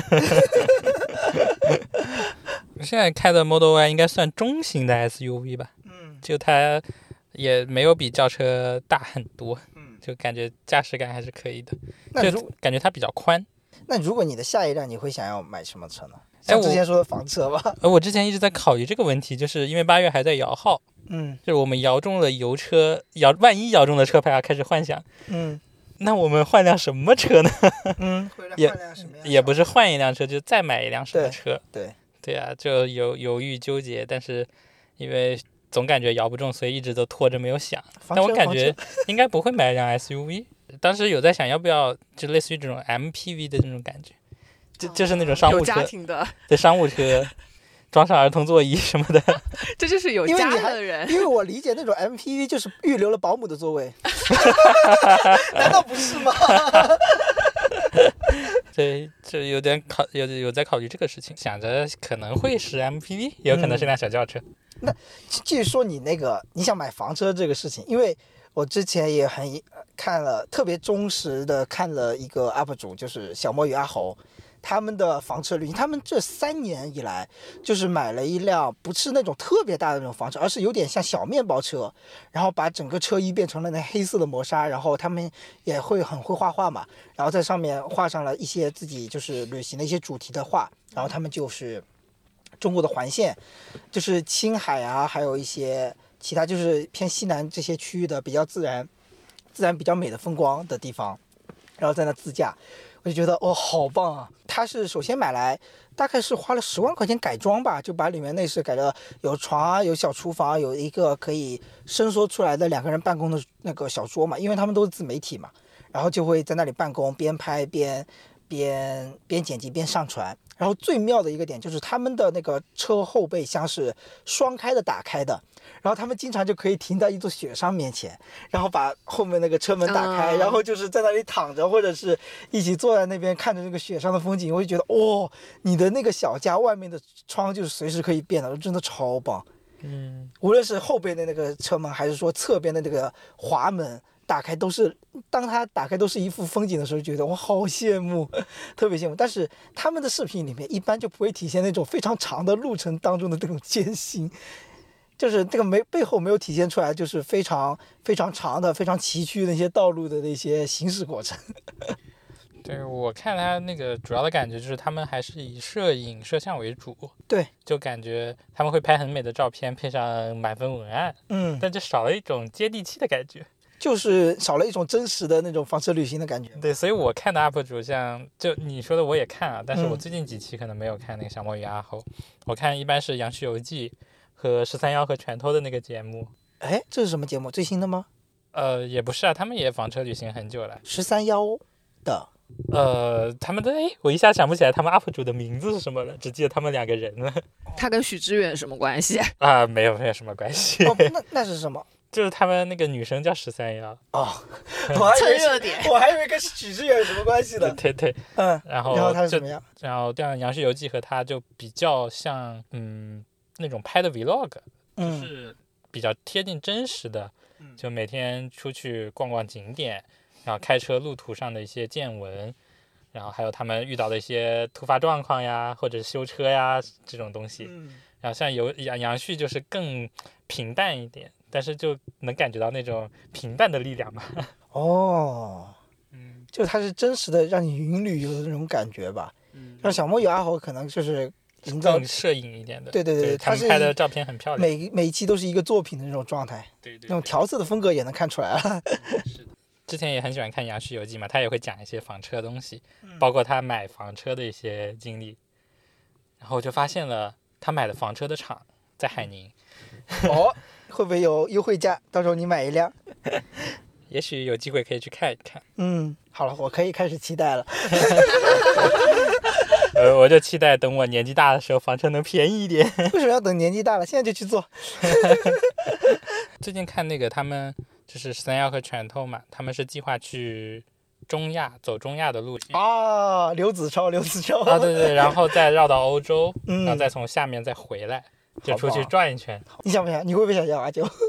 我我之前有一个突发奇想的 idea，、嗯就是有一天我突然想，就是以后有娃，我希望可以带娃房车旅行。这样子，嗯，嗯，就突发奇想的。然后房车当然想要啊，谁谁还不想要辆房车呢？是吧？我我我想我想坐房车。但房车真的太私密了，就是你很难找到非情侣。这样吧，啊，你像杨旭也是，他是一个人去的，嗯就他有家庭，但他一个人出去旅行。你买两辆，一辆你自己开，另外我找一个人帮我开，也是可以的，我能接受，我能接受。哦，我知道，或者这样，就是他的房车后面拖一个小房车，就是小车，然后你们坐在那个小车里面，他就拖着你，然后你们就一起去旅行，这样又有各自的私密空间，是不是？那我得先去考个 B 照。啊，得考 B 照了。哦，房车是要 B 照是吗？房但是车有我记得现在有牙吼的那个是有蓝蓝牌的房车，就是它，呃，汽车超过五米长是要黄牌嘛。但我记得那个小莫与阿猴他们好像不用。对，现在房车都到四米九几的，啊，对。刚好卡在那个线上。对，对，它的宽度、高度都刚刚好卡在线上，你可以用 C 一去开。嗯，我觉得房车对我的挑战最大的挑战啊，不是说攒这个钱，也不是说什么，是找到一个跟我一起房车旅行的人。会有的，会有的，就是你肯定会有的大。家能磨合到 OK 可以一起房车旅行这个状况，难因为我觉得是挺难的。非常非常小的和非常非常私密的空间，对吧？对啊，就就平时吵架，你还能找另外一个房间就躲着，是吧？但是到那个环境里面，你该怎么办？是开门，我要下车。这个还蛮神奇的，因为之前不是有种说法，就是检验一对情侣合不合适，就是一起去旅游。他这属于把旅游和居家直接结合在一起，就是最、嗯最高难度的那种状态。哎，这这这还启发了我下个男朋友，就是约他房车旅行好了。实验他，对，我我最喜欢的感觉就是他听他们那种视频里面外面下着雨，让他们在床上睡觉的感觉，我很喜欢这种。那有点就真实白噪音的那种状态了。我我我其实很喜欢这种，就是外面在下雨、刮风、打雷，但是有一个很啊，小小的庇护所，然后就安全感，对那种安超有全感，安全感，感觉特别啊舒服。是我能想象。我们现在不就是吗？我们还有一个大保护所在外面，对，特别棒。哎呀，好，有时候想想，如果真的有这种体验，也挺好的，就是更多的直接是自然户外。嗯，或者是可以，就让我想到是，呃，自驾加露营，其实也可以实现。这个嗯体验就不一定是是要买一辆很庞大的房车放在那里，因为你买来你还要干嘛嘛？但你买一些露营装备，比如说帐篷啊什么的，可能嗯也能稍微实现一点这样的。哎，一这个我在些体验想会不会就是有点不同？就是房车旅行，它是一项怎么说大工程，而且怎么说呢？你就是你的预期会不一样。你知道预期就是当中有很多困难，你的心理预期会，呃，首先会有个困难的阈值在那里。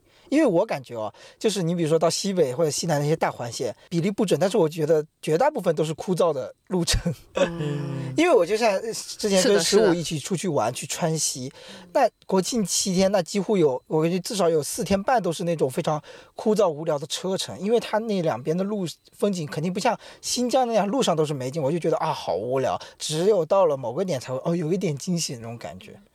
我觉得我在想房车会不会也是这样子，开车肯定是呃人生是不是也是这样子？比较枯燥的吧？突然就升华了，是的，太扎心了，迎来偶尔的几个高光点。开车肯定是这样子嘛，赶路就是比较辛苦一点的。嗯，所以需要有人来分担，最好两个人都会开车。哎，所以八月会开车吗？呃，他有驾照，哎不开车。每次我就问他要不要开车，他就说呃不要，我们家有你会开车就行。最近我就有的时候会周末的时候让他去开车，但他不会停车，所以就是让他开一段那种比较好的路况的路面就好。那么那么阿九，你停车的技术如何呢？你刚 刚可是吐槽你刚刚可是吐槽了女司机停车停了好久，你都看得不耐烦了。终于还是 Q 到这个点了。为什么八月不会停车呢？因为他缺一个教他停车的前男友。说说看，快点说说你的故事。就是就是刚刚我不是说学了驾照，就是出来之后，我其实还是不太会停车。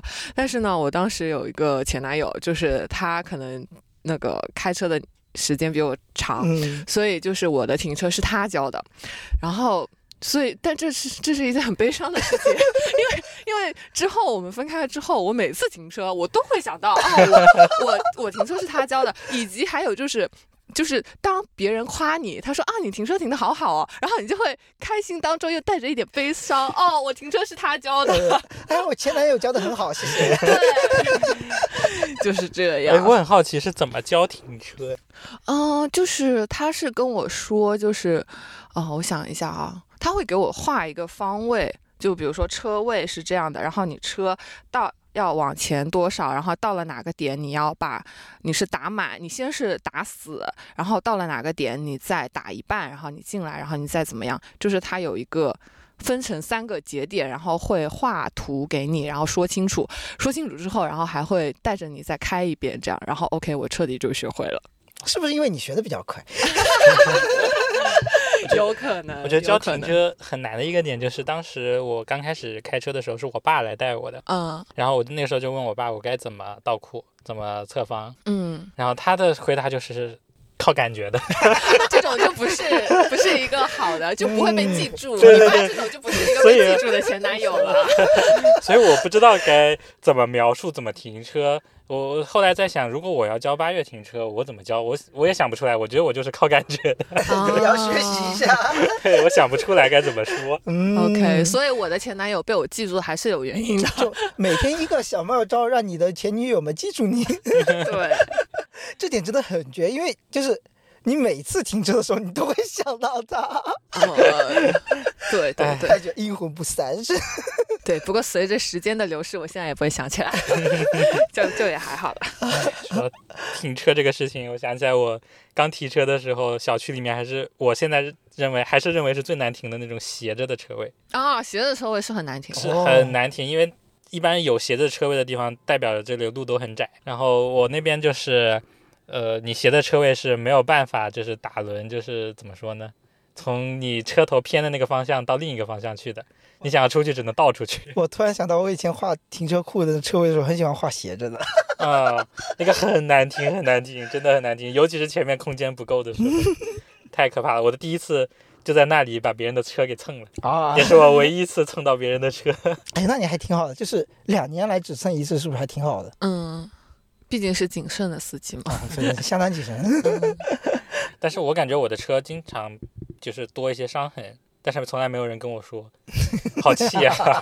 我那那次把把别人的车蹭了，还赔了两百块钱，但从来没有人赔我钱。你要坚持下去，你要相信你的善心会被大家看到的，积极的力量要传递下去。然后到最后，其实我觉得车发展到现在，就是我们接触的时间不长，它其实发展了很久嘛。然后有各种各样的啊媒介媒体都有展示过车这个对我们生活的影响。因为我印象最深刻的就是播客节目 BYM，他们的开头的语就是两个人的公路播客。其实刚开始听的时候，我不知道是。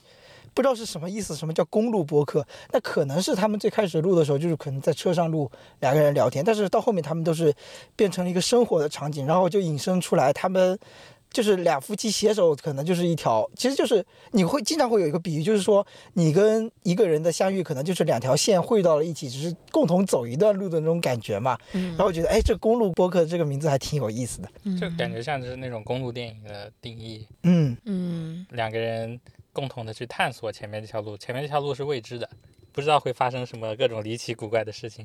又升华了，嗯，夫妻携手走共同的一条路，嗯嗯，这就是我们这种单身的人没有的感触。那我更不懂了，啥啥意思？我不不太懂，是吧？然后还有一个就是前段时间比较火的一部日本电影，就是村上春树小说改编的，叫做《驾驶我的车》。所以我们这期其实也挺想用这个名字来作为我们这期的主题名的，虽然好像没有什么直接的关系，但是我看过那部电影啊，虽然没有很深刻的 get 到，就但是我我会感觉，因为它里面讲的也是一个一个女性的非常怎么说呢，形象非常中性的一个司机，然后她就是非常怎么说呢，恪尽职守的做着自己司机的职业，就车开的特别特别好，然后让另外一个怎么说是艺术家还是什么？就他本来是都是喜欢习惯自己开车的，然后坐到他的车的时候也会感觉特别舒服，我就觉得这个车还是也蛮神奇的，就给就是给他们这两个人本来永远都不会有交集的一个状态，就是提供了一个哎可以互相理解的一个媒介，我还觉得蛮神奇的。但谈到这部电影，我只记得万尼亚舅舅 要工作。嗯，我突然想到一个点，嗯，就是。呃，不知道你们有没有在抖音上看，就是一个四十多岁还是五十多岁的一个阿姨，她就是离家了，然后她自己驾车驾驶出去自驾游，好像有听说过，我想看过这篇文章，很火，就是那个女性，所以我就是在想说，车对女性来说真的可能意味的东西会比男性更多，会会更多，它有一点意意味着女性。把这个生活的自主权拿到自己手上了，然后我自己决定我要过什么样的生活，我不再是一个副驾驶上的一个被你带着走的角色，而是我自己开着我的车，就驾驶我的车，然后去去任何我想要的地方，然后以我想要的方式去开展我的生活，这样也很 OK。因为那个那个阿姨叫什么名字，我可能一下记不起来，但是这个抖音上很火，是就还有蛮有蛮有。真的蛮有感觉的，就是那个《末路狂花》那个电影，就是这个一一样的感觉。一个家庭主妇，嗯，在家里有点像被老公 PUA 的那种，然后但是她开车做的那种疯狂的事情，对，杀人呀，被警察追呀，然后最后飞车从悬崖上飞下去，就是真的开始过自己的人生，就方向盘掌握在自己手里了嘛，对，感觉就解放了一样。是，对，感觉驾驶对女性好像意味着更多，因为这件事情它不是天然赋予给女性的，所以女性去拿到一个并没有天然赋予给她的权利之后，好像就象征意味会更大。然后我就想到，就是呃，我为什么就是嗯开始开车，或者说，嗯，我做开车这件事情也是有那么一点就是。就是大家觉得哦，这是男生要该做的事情，那我觉得啊，我我作为女生我也 OK 啊，我也可以啊，就为什么一定是男生的？这样也有这么一点叛逆在里面啊，好懂我懂反叛精神。对，这是特别当代新女性的一种该有的一种一种自主性。我其实蛮喜欢女生开车，而且很蛮神奇的是，我周围的。玩的好的女性朋友，她们也都在开车啊，气场相同。对，就是我们也比较喜欢掌握自己的生活吧，可能是不喜欢被被要求要怎么样。嗯，超级不错。当然还有很多各式各样车相关的一些影音书，是吧？嗯，这期我们主要也就聊了一下我们各自跟车的这个关系。当然，我相信就是随着年龄的增长以及用车环境的不同，我觉得我们对车的理解可能还是会发生改变的。所以今天这期其实是相当于做一期记录。当我们回过来的时候，会发现哦，当时，当时车在我的生活中原来起的是这么一个作用，这么一个角色，我对它定位是什么样的？啊，也非常欢迎各位听友在评论区留下你们跟车发生有趣的故事和体验，或者说你表达一下你对乘车或者是开车的一些看法。我们这期的节目就到这里了，然后非常感谢阿九的做客来光临我们的播客节目，然后那我们这期就到这里喽，我们下期再会，拜拜。拜拜。总是梦见云层之上飞过子午线，分不清是黑夜还是白天，带着装不下的期待，匆匆的赶来。我在想一遍，想一遍。我们寻找着在这条路的中间，我们迷失着在这条路的两端。每当黄昏，阳光把所有都渲染，你看那金黄多耀眼。我们奔跑着在这条路的中间，我们哭泣着在这条路的两端。每当黄昏，阳光把所有都渲染，我看到夜。